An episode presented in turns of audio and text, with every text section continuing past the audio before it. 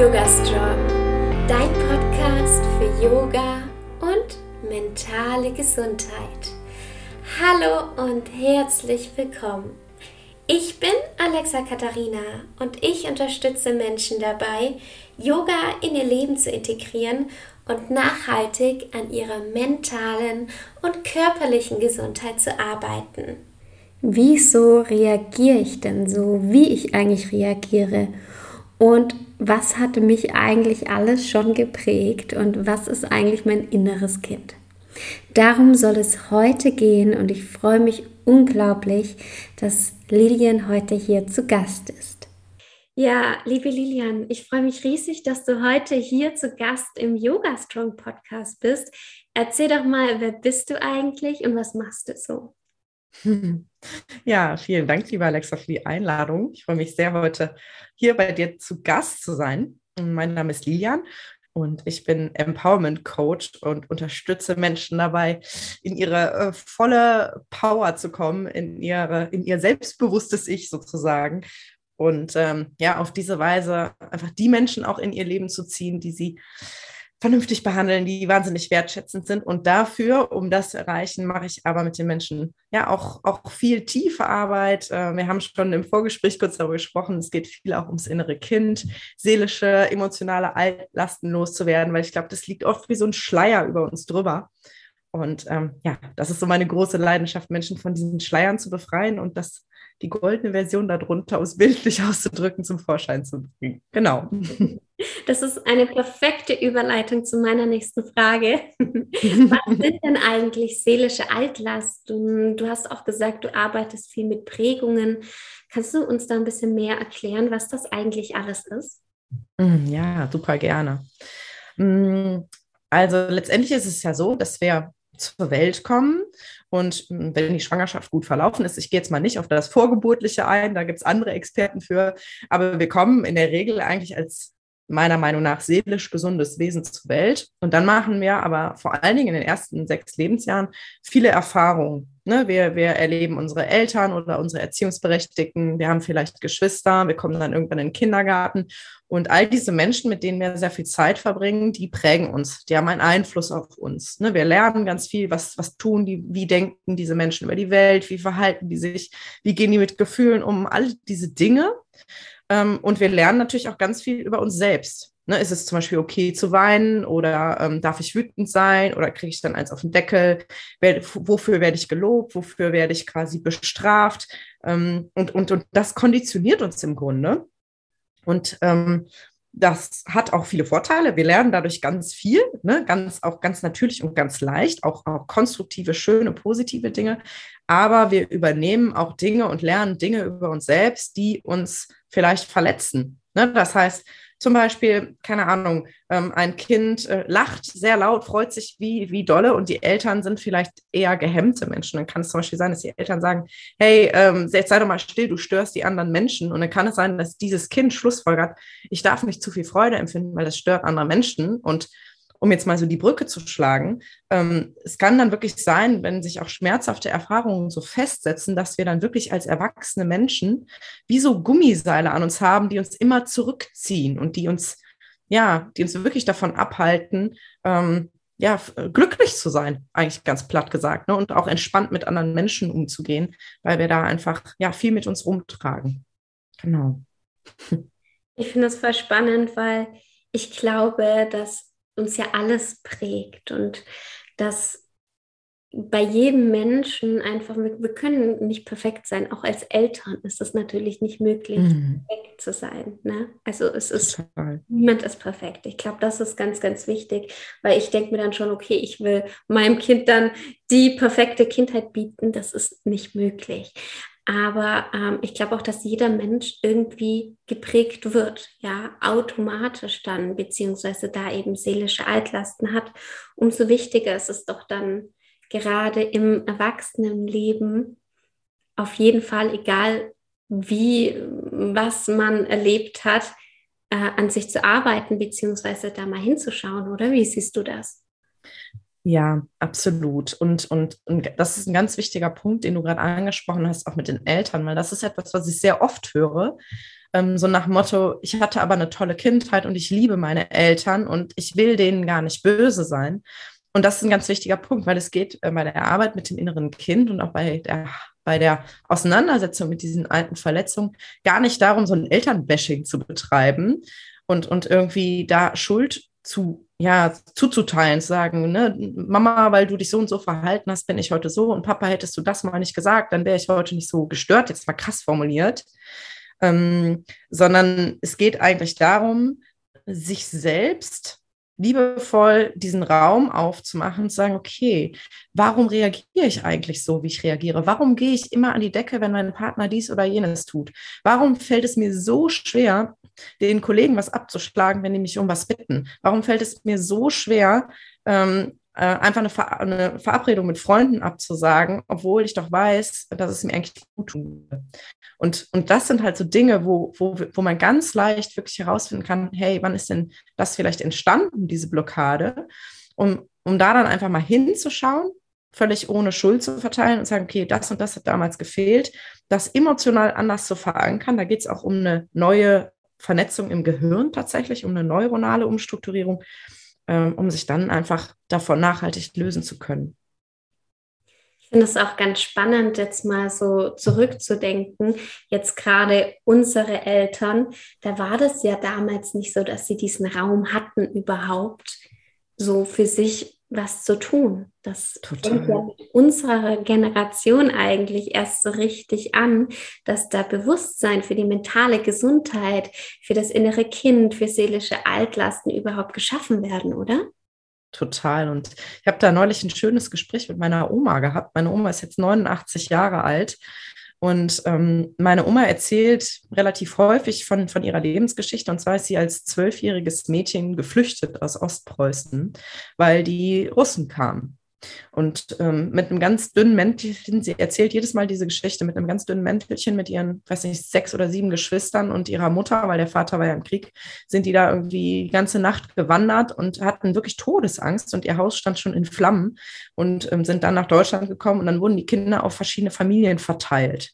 So, ne, das ist jetzt mal so ein Mini-Mini-Abriss. Mhm. Und jedes Mal, wenn ich ihr zuhöre, und da habe ich dann auch mit ihr darüber gesprochen, denke ich mir, was haben wir eigentlich für ein Glück, dass wir, dass wir sicher sind, dass wir die meisten gesund sind, dass wir ähm, ja genug zu essen haben, ein Dach über dem Kopf haben und uns diesen, diesen Luxusproblemen in Anführungsstrichen zuwenden können, die aber wahnsinnig wichtig sind. Und, und jetzt schlage ich eine Brücke, die vielleicht ein bisschen ungewöhnlich klingt, aber ich glaube, wir können tatsächlich auch wir, unsere Generation, hm, auch emotionale Verletzungen auflösen, die wir auch über Generationen vielleicht mitgetragen haben.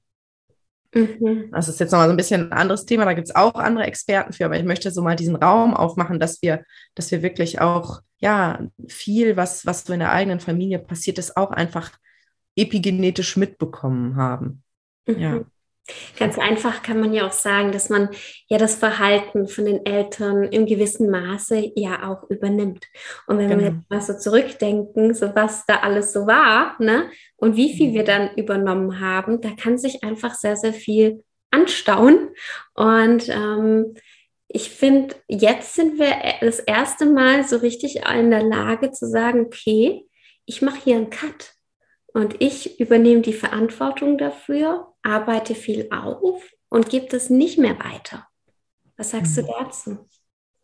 Ja, absolut. Also ich habe tatsächlich auch häufiger ähm, Mütter im Coaching, die genau das sagen. Die sagen, ich merke, dass mein Kind mich triggert. Ich merke, dass ich oft vielleicht härter bin, als ich eigentlich sein möchte oder dass ich ungeduldiger bin, als ich, als ich mir wünsche. Ähm, und, und ich möchte gern verstehen, warum. Ne? Also wo das schon so durchkommt. Und wir haben, wir haben heute die Ressourcen und die Kraft, weil das ist ein ganz, ganz wichtiger Punkt. Wir können diese, diese Arbeit nur machen, diese Auseinandersetzung auch mit, mit alten Verletzungen, wenn wir das halten können. Und das ist etwas, wo, glaube ich, auch zumindest unsere Großelterngeneration, ähm, die waren froh, wenn sie es geschafft haben, ihr Leben wieder hinzukriegen, ne? nach diesen traumatischen Erlebnissen. Aber mhm. wir haben im Idealfall auch die, die Möglichkeit, wir haben viel, was uns gut tut, was uns stützt. Und dann steht da auch dieser Raum, wo wir einfach Themen ja, in alte Energien quasi gehen lassen können und dann eben auch freier der nächsten Generation entgegentreten können, sowohl innerlich als auch tatsächlich im Außen, im Verhalten, wie wir, wie wir dann ja vielleicht auch mit schwierigen Situationen umgehen, da vielleicht einfach deutlich gelassener reagieren, als wir es vielleicht vorher getan hätten. Das ist mhm. ganz spannend. Ja, total. Wie arbeitest du denn? Also mit welchen Tools? Hm, also ich arbeite sehr stark mit Gefühlen, weil die Gefühle sind ja das, was, was er, Ereignisse in der Gegenwart sozusagen mit der Vergangenheit und mit alten Erfahrungen verknüpfen. Ne, das sind ja die sogenannten Trigger. Das heißt, irgendwas passiert, jemand sagt etwas oder jemand schaut mich auf eine gewisse Art und Weise an oder schreibt etwas und wir kennen das alle, plötzlich geht irgendwas gefühlsmäßig ab. Ne? Kommt vielleicht irgendwie ein Wutschwall oder es kommt so ein Trauerkloß oder Angst oder was auch immer. Das heißt, das Gefühl ist das, was sozusagen die Brücke bildet zwischen, zwischen dem Trigger und der ursprünglichen Erfahrung. Und das rücke ich dann tatsächlich in der in der Zusammenarbeit, also im Coaching, auch in den Fokus. Das heißt, es geht wirklich darum, sich dann in so eine Situation auch bewusst und gezielt so ein bisschen reinzusteigern, wo so ein Trigger passiert. Ne? Also irgendeine frische Situation aus dem Erwachsenenleben. Und das passiert so in so einem meditativen Zustand, also mit geschlossenen Augen, da, damit man wirklich auch so einen Kontakt auch mit dem eigenen Körper kommt. Dafür bist du ja die Expertin. ähm, und dann ist es häufig so, ähm, ganz, ganz häufig, dass dann äh, wenn dann diese Frage kommt, und, und woher kennst du dieses Gefühl von früher, dass dann das Unterbewusstsein wirklich Erinnerungen hochspült, die mit diesem Gefühl verknüpft sind. Und dann ist man sozusagen, dann ist die Tür offen zum Unterbewussten. Und das Unterbewusste ist unglaublich machtvoll in unserem Leben. Und dann haben wir die Chance, ähm, diese Situation, die damals passiert ist, weiß nicht, zum Beispiel hatte ich neulich eine Klientin, die hatte eine Situation gesehen, wo sie als zehnjähriges Mädchen von einer Gruppe ausgeschlossen wurde, wo sie gerne Mitglied werden wollte bei den Pfadfindern. Die, die Gruppe hat gesagt, nee, wir wollen dich nicht haben. Und da war sie einfach wahnsinnig verletzt und hat jetzt als Erwachsene immer noch Schwierigkeiten gehabt, in Gruppen zu gehen. Und dann geht es darum, diese Situation quasi wie von außen zu betrachten, aus der Vogelperspektive. Äh, um, um, um dann zu schauen, hey, wie kann man diese Geschichte vielleicht ein bisschen umschreiben? Das nennt man Reframing. Also wie kann ich dieser Geschichte quasi, wie kann ich die mit einem anderen Gefühl verknüpfen und überschreiben? Und ähm, das passiert ganz häufig dann mit diesem Liebes- und Mitgefühl, ähm, wo, dann, wo dann die Erwachsene quasi in die Situation reingeht in der Vorstellung. Und wenn das wirklich, wenn das wirklich emotional ist, dann hat das eine unglaubliche Wirkung, weil dann quasi die Erinnerung sich verändert. Das ist total abgefahren und, und einfach ein anderes Gefühl quasi kleben bleibt und das unangenehme Gefühl, was damals entstanden ist, auch mal raus durfte. Und das führt dann ganz häufig dazu, ähm, dass dann danach die Erinnerung plötzlich nicht mehr unangenehm ist und nicht mehr wehtut. So läuft das ungefähr ab. Danke dir fürs Teilen. Ich bin ja ein riesengroßer Fan von Therapien, auch begleitend. Was empfiehlst du da? Das ist ein sehr, sehr wichtiger Punkt, den du ansprichst, ähm, weil ich das auch häufig gefragt werde. Und ähm, letztendlich ist die Grenze da sehr, sehr schmal, hm, auch zwischen dem, was ich mache und was ein Therapeut oder eine Therapeutin machen würde. Der große Unterschied ist, dass ein Therapeut in der Regel mit ähm, pathologischen Fällen arbeitet, sprich also mit Menschen, die wirklich nicht die Kraft haben, psychisch vielleicht auch die Dinge selber zu halten. Das können Menschen sein, die, die vielleicht depressiv sind oder die, die, die eine, wir nennen das Störung. Ich mag diesen Begriff nicht so gern, weil ich finde, das ist so ein Etikett, aber die einfach nicht in der Lage sind, ihr Leben selber in die Hand zu nehmen, zumindest zu dem Zeitpunkt. Und ich als Coach konzentriere mich auf Menschen, die eben eigentlich in Anführungsstrichen gesund im Leben stehen, aber ähm, eben da halt so ein paar Themen haben. Und dann habe ich sozusagen einen ganz anderen Ressourcenkoffer. Das heißt, ich würde empfehlen, äh, wenn du, die mir jetzt zuhört, zum Beispiel merkst, so, boah, mir geht's eigentlich den Großteil der Zeit schlecht und ich habe auch das, das so gar nicht im Griff, dann ist es auf jeden Fall etwas für eine Psychotherapie. Und wenn es aber nur so einzelne Trigger sind, zum Beispiel in der Beziehung oder in der Familie, dann könnte ein Coaching auch ausreichen. Danke dir. Ja, das finde ich immer auch ganz, ganz wichtig, weil ähm, ich selbst wusste auch am Anfang nicht, hey, was soll ich überhaupt für mich machen? Und habe dann die Therapie ist so meine Basic, also so die Grundlage von allem gewesen. Okay, ich verstehe es jetzt. Und danach, alles, was ich danach gemacht habe, hat darauf aufgebaut. Aber es ist ganz, ganz wichtig, da die Grundlage zu haben und da eben nach sich zu schauen. Ja. Total. Hm, wie stehst du denn dazu zur körperlichen und seelischen Gesundheit? Wie empfindest du da diesen Zusammenhang? Das würde mich jetzt persönlich ganz arg interessieren. Ja, also das halte ich für eine sehr, sehr zentrale Rolle. Ich glaube tatsächlich, das klingt jetzt vielleicht ein bisschen esoterisch, aber das, das glaube ich tatsächlich, dass das, dass das gar nicht zu trennen ist. Unser Körper und unser Geist und unsere Seele, wenn man so will. Ne? Also ich, alles, was uns ausmacht, ist miteinander verbunden. Das heißt, wir können das gar nicht trennen. Ähm, und ich bin tatsächlich auch davon überzeugt, dass körperliche Symptome eigentlich auch immer ein Hinweis darauf sind, dass auf irgendeiner anderen Ebene auch irgendwo ein Ungleichgewicht ist. Das ist natürlich sehr weit weg von unserer klassischen Schulmedizin, die sagt, okay, ähm, da ist irgendwo eine Entzündung, dann geben wir Antibiotikum, dann geht die Entzündung wieder weg. Das, das ist ja auch, das bekämpft ja auch das Symptom, aber die große Frage ist ja immer, wie ist die Entzündung überhaupt entstanden? Und ich bin ein großer Fan davon, sich da auch, also wirklich immer Fragen zu stellen. Ne? Was, was, was könnte denn dahinter stecken? Was ist in den letzten Wochen und Monaten vielleicht schiefgelaufen, ähm, was mein Körper jetzt ausdrückt? Also ich weiß nicht, ob du vielleicht auch Rüdiger Dahlke kennst. Der ist mir da oft eine Stütze, wenn ich merke, ich habe irgendwelche körperlichen Symptome, die ich nicht zuordnen kann, dann zu schauen, hey, was könnte da psychosomatisch hinterstecken, ähm, weil unser Körper uns da wirklich deutliche Signale gibt. Und auf der anderen Seite die Art und Weise, wie wir mit unserem Körper umgehen, glaube ich, auch ganz viel davon spiegelt, wie wir auch innerlich, also in unseren Gedanken mit uns selbst umgehen. Bin ich da achtsam, bin ich liebevoll, ähm, schaue ich, dass ich nur Gutes in mich hineinlasse oder habe ich da auch immer wieder Neigung, ähm, mich selbst vielleicht ja zu, zu sabotieren oder zu verletzen. Also ich glaube, das ist einfach, ja, einfach nur ein Schauplatz für, ja, für Themen, die aber auf allen Ebenen existieren. Danke dir. Hast du denn noch drei Tipps, wenn man jetzt sagt, okay, ich habe jetzt Altlasten, hast du drei Tipps, um eben sich von Altlasten zu befreien, die man jetzt so für sich anwenden kann? ja, da gehe ich jetzt mal gerade ganz kurz in mich. Ähm, also ein ganz also ein ganz, ganz wichtiger Punkt, das ist eigentlich auch immer so das Erste, was ich meinen Klientinnen so als Hausaufgabe in Anführungsstrichen mitgebe, ist tatsächlich ähm, erstmal die Bewusstheit zu schulen. Also quasi ähm, lernen zu beobachten, in welchen Situationen reagiere ich denn in Anführungsstrichen über. Und wir wissen das, wenn wir ganz ehrlich sind, eigentlich immer. Meistens erst hinterher, aber ne, da sind dann so diese Situationen, wo wir irgendwas sagen oder tun und nachher so merken, so, ja, merkst du selber, ne, war jetzt irgendwie ein bisschen, ein bisschen übertrieben. In welche Richtung auch immer. Wer kennt das sind, nicht? Ja, ja, genau. Und das sind halt super auf, auf sogenannte Trigger, also auf, auf Situationen, wo möglicherweise einfach irgendein altes Programm angesprungen ist.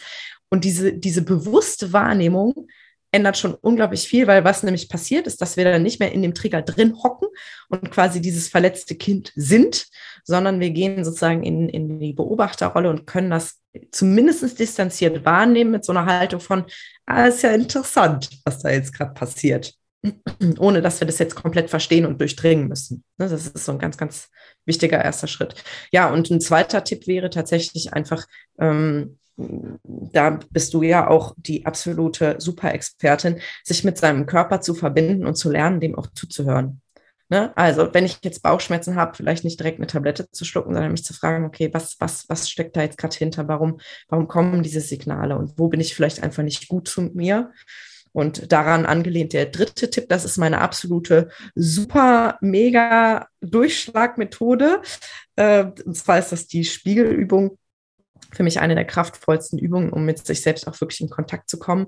Ähm, und die geht ganz einfach. Du stellst dich einfach vor den Spiegel und schaust anstatt auf die Haare oder auf deine Haut oder die Augen oder die Fältchen oder die Pickel oder das Make-up mal in die Augen und schaust mal, was passiert, wenn du wirklich Blickkontakt aufnimmst und wenn du kannst, das ist am Anfang ein bisschen ungewohnt, tatsächlich auch ins Gespräch mit dir gehst. Und bei mir ist es ganz häufig so, wenn ich merke, irgendwas beschäftigt mich und ich bin irgendwie trüb drauf, wenn ich mich dann vor den Spiegel stelle und so hinschaue und sage, hey, was ist denn los? Dann kullern meist schon die Tränchen, aber dann bin ich in Kontakt und dann kann sich auch schon was lösen. Also das ist so sehr alltagstauglich, sage ich mal.